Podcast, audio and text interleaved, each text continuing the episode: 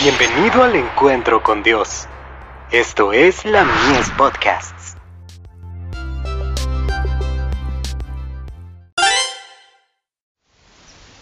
Cada día con Dios. No hay lugar para el orgullo. Igualmente, jóvenes, estad sujetos a los ancianos, y todos, sumisos unos a otros, revestidos de humildad, porque Dios resiste a los soberbios, y da gracia a los humildes. Humillaos, pues, bajo la poderosa mano de Dios, para que Él os exalte cuando fuere tiempo. Primera de Pedro, capítulo 5, versos 5 y 6. El Señor ha dado abundante evidencia de la veracidad de sus promesas y amenazas. Su pueblo puede confiar en su palabra.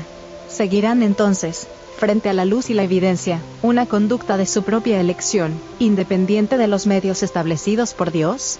Incluso los hombres buenos necesitan protección, no sea que se envanezcan de tal manera con las bendiciones que Dios les ha dado, que el aplauso y la alabanza de los mundanos sea para ellos un estímulo para ostentar su gran sabiduría y sus adquisiciones. El Señor ve, el Señor sabe, ciertamente humillará todas esas aspiraciones, porque aborrece el orgullo, el egoísmo y la codicia. Mientras más prospere la obra, menos correcto será que los hombres se exalten a sí mismos como si fueran ellos los que merecen alabanza. Nuestra confianza debe estar puesta en Dios. Le ha confiado a los hombres habilidades y talentos, para que puedan desempeñar una parte importante en su obra. Cuídense de exaltarse a sí mismos. Ya llegará el momento de favorecer a. Dios ha provisto hombres y medios para que se haga su obra. No dejará a su pueblo librado a la vergüenza, sino que terminará su obra. Esta avanzará tal como Él lo ha ordenado. Nuestro pacto con Cristo une la majestad de un rey omnipotente con la bondad y la ternura de un pastor de ovejas. Por favor, lea el capítulo 42 de Isaías. Dios desea que los hombres comprendan qué espera de ellos. Juzgará a todo hombre que se interponga entre sus semejantes y Dios, para conducirlos por sendas que no han sido trazadas para los redimidos. Hace conocer todo esto desde tiempos antiguos. Hechos 15, verso 18. Ha ordenado que sus obras se presenten ante el mundo con perfiles nítidos, santos y sagrados.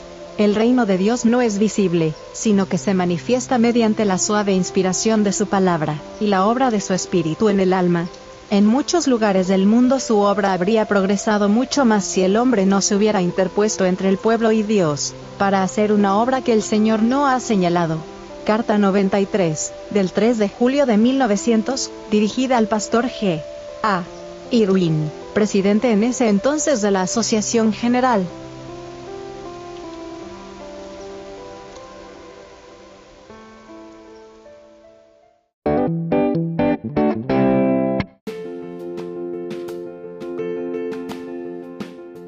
Visítanos en www.ministeriolamies.org para más contenido.